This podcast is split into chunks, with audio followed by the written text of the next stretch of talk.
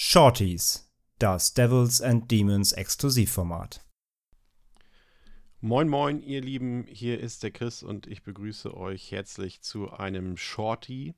Ähm, bevor ich loslege, äh, natürlich gilt äh, wie immer unser Dank ähm, euch, dass ihr uns so fleißig schon seit ähm, so langer Zeit unterstützt und äh, auch fleißig immer einschaltet. Und ich habe mir heute in der Pressevorstellung Buddies, Buddies, Buddies angesehen. Das ist ja so ein bisschen ein Hype-Film im Sommer gewesen in den USA und der startet, ich glaube, am 28. Oktober in den deutschen Kinos, also knapp einem Monat, kommt aber auch schon am 15. Oktober in den US-Heimkinos und in Streaming dort rein. Also falls ihr dazu habt, könnt ihr den da auch schon früher sehen.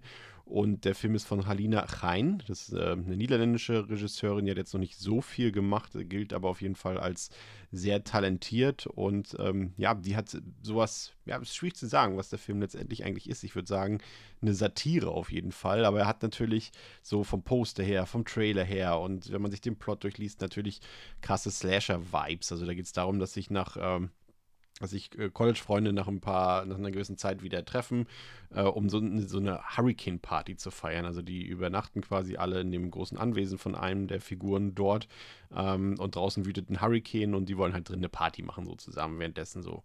Und ähm, irgendwann ist alles so gemütlich. Man merkt schon ein bisschen, dass das alles nicht so ganz rund läuft zwischen denen, dass da ein paar ja, Geheimnisse vorhanden sind, ein paar Sachen, über die die vielleicht mal sprechen sollten, damit sie sich vielleicht wieder besser verstehen. Solche Sachen halt, ne? Und irgendwann kommen sie auf die Idee, das Spiel Buddies, Buddies, Buddies zu spielen. Das muss man sich so ein bisschen so vorstellen wie, wie ja, Werwolf. Das kennt ihr, glaube ich, alle. Also das, äh, hier geht es darum, dass quasi äh, das Licht ausgeknipst wird und einer bekommt einen Zettel zugeschoben und ist der Killer und muss die anderen quasi töten sozusagen. Und die anderen müssen dann raten, wer der Killer war. Und das geht schief. Denn ähm, einer oder eine nach der anderen ähm, kommt hier ums Leben und man fragt sich dann, wer ist denn dafür verantwortlich? Und das ist quasi der ganze Film. Und wie gesagt, es klingt jetzt ein bisschen nach Ready or Not und es klingt auch alles, wie gesagt, nach Slasher. Aber wie gesagt, ich würde nicht unbedingt sagen, dass es das ein Horrorfilm ist. Das ist eher ja, eine Satire ähm, die sich äh, vor allem auf den aktuellen Zeitgeist, seine Befindlichkeiten ähm, eingeschossen hat und vor allem eben auf die, die Generation Z, also die Gen Z, die Leute, die nach 2000 geboren sind und ähm, das macht er schon teilweise äh, ziemlich böse, würde ich sagen. Also der ist so strukturiert so ein bisschen wie eine Mischung ähm, er hat schon ein paar Scream-Vibes, aber nicht die Horror-Vibes, sondern eher diese Meta-Ebene und diese Bissigkeit, die Scream hat, also diese Self-Awareness und dann so ein bisschen äh, Murder Mystery, also so wie bei Knives Out zum Beispiel oder wie eben die klassischen Agatha Christie-Sachen. Nur das Ganze ist eben im absoluten Chaos sozusagen versunken und äh, hier wird wirklich nur so um sich geworfen mit Buzzwords, die in den, ja, in, die in wahrscheinlich in 20 Jahren äh, niemand mehr, mit denen niemand mehr was anfangen kann. Ähm, da, da, wird von Allies gesprochen, von, von Triggern, Gaslighting, über irgendwelche Sternzeichen, über, über Podcasts, über TikTok und über äh, alle möglichen Sachen, über PTSD und, und weiß ich nicht was alles. Äh, die werfen sich da alle möglichen Sachen an den Kopf und da geht der Film auch wirklich hart und schonungslos mit diesen Themen ins Gericht, ohne sie jedoch in der Luft zu zerfetzen. Also vielmehr wird, also aus meiner Sicht, äh, der leichtfertige Umgang mit diesen Themen kritisiert. Also quasi, dass, dass viele Menschen scheinbar einfach auch die Tragweite und die Bedeutung dieser Themen und Begriffe gar nicht mehr richtig einzuschätzen wissen und dass sie quasi damit leichtfertig umgehen. Das merkt man irgendwie so eine, eine, eine junge Frau in dem Film erzählt was, was ihr Böses passiert ist und die nächste muss es gleich, ja, ich habe übrigens auch PTSD und so weiter. Es wird einfach so raufgehauen, immer, immer noch einen oben draufsetzen und so weiter, dass man einfach irgendwie gefühlt jede Person auf der Welt 20.000 Befindlichkeiten hat, die alle schlimmer sind als das, was die anderen haben und so weiter und so fort. Und äh, dieser leichtfertige Umgang mit den Themen Themen wird eben äh, kritisiert und das macht, funktioniert in dieser Gruppe von Figuren, die alle komplett nervig und anstrengend sind, aber trotzdem irgendwie gut. Normalerweise, ihr kennt das ja von unseren Devils and Demons Episoden, ich bin ja nie so ein Freund, wenn es da keine Person gibt, mit denen ich mitfiebern kann. Das ist auch so ein Film.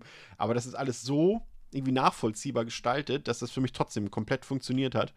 Und äh, das macht er richtig gut. Aber vor allem glänzt der Film eben durch sein scharfes Drehbuch und, und die ausgeklügelten und, und ja offenbarenden Dialoge dort zwischen den Figuren. Es ist teilweise, wie gesagt, echt böse und äh, es wurde schon öfter auch so verglichen, es wirkt wie so eine Adaption einer Twitter-Diskussion, wenn man die verfilmen würde, sozusagen, wie alle sich gegenseitig zoffen und streiten und letztendlich der Kern gar nicht mehr getroffen wird und schon gar kein Ergebnis am Ende vorhanden ist. Oder manche haben auch gesagt, es fühlt sich so ein bisschen an wie die äh, Verfilmung vom, vom Among Us-Spiel. Das äh, trifft es, glaube ich, auch ganz gut. Und das funktioniert vor allem so gut, weil der Cast halt auch echt, echt gut ist, muss ich sagen. Vor allem wieder Rachel Sennett, äh, die mir auch schon in, in Shiver Baby schon richtig, richtig gut gefallen hat. Die ragt hier auch wieder raus, aber auch die anderen sind richtig, richtig gut und äh, da sind echt ein paar gute Szenen bei. Es gibt auch eine Szene, in der quasi, das passt halt zu Devils the Demons oder zu uns Podcastern, dass da eine Szene bei ist, in der ein ergreifendes Plädoyer gehalten wird über die Tücken und Mühen, die hinter einer Podcast-Produktion stecken, also der Aufwand, der dahinter steckt und äh, das ist schon richtig gut.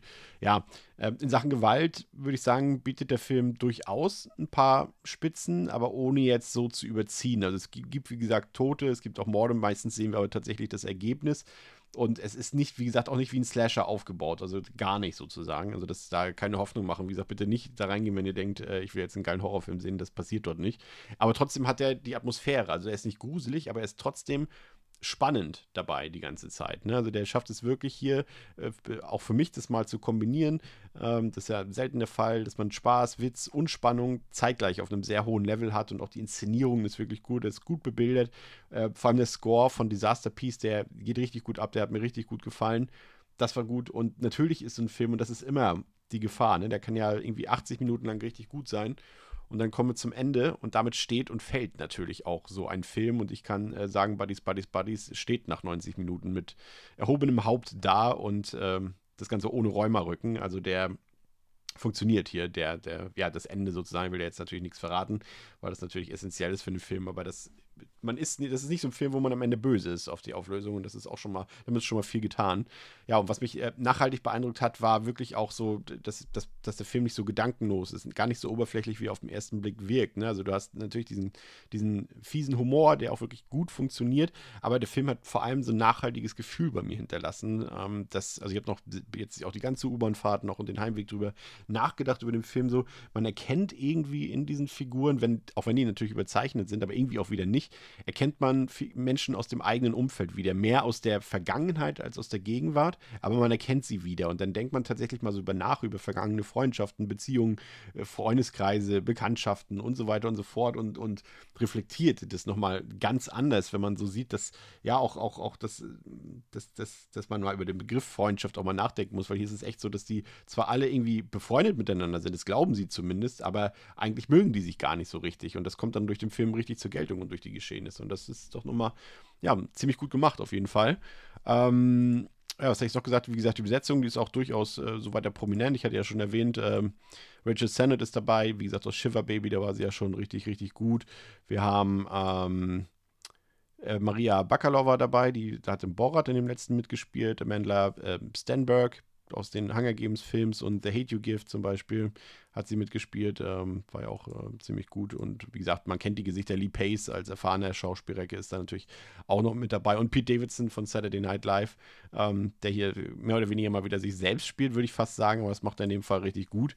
Ähm, ja, das funktioniert richtig gut, muss ich gestehen und ich äh, bin mir sicher, der Film wird anecken, also in den USA hat er das ja auch zum Teil. Bei uns wird er das wahrscheinlich in Europa noch mehr anecken, wenn er denn eine Rolle spielt, weil man den eben auch, ja, das ist so misch. Wir haben auch diskutiert, als wir aus dem Film rauskamen, ähm, ob der jetzt nun woke ist, der Film, oder ob er anti-woke ist. Ich würde sagen, er ist neutral. Er, also er erzählt uns einfach den Status quo sozusagen der aktuellen äh, Gen Z und, und der Umgangsformen, auch gerade im Internet und in Social Media sozusagen.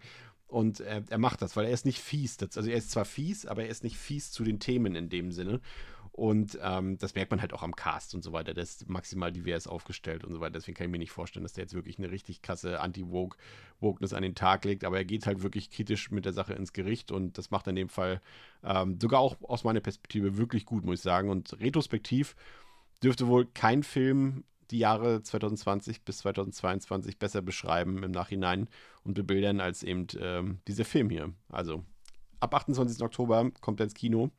Ähm, und dann solltet ihr euch den wohl mal anschauen, würde ich sagen. Also ich ähm, gebe dem erstmal vorläufig viereinhalb von fünf tatsächlich. Mir hat er richtig, richtig gut gefallen. Der hat mir sehr viel Spaß gemacht.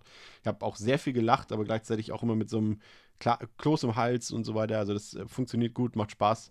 Ähm, ja, das soll es für heute erstmal gewesen sein. Ähm, von meiner Seite aus, wir hören uns in der regulären Episode wieder. Habt eine schöne Zeit. Bis zum nächsten Mal. Euer Chris.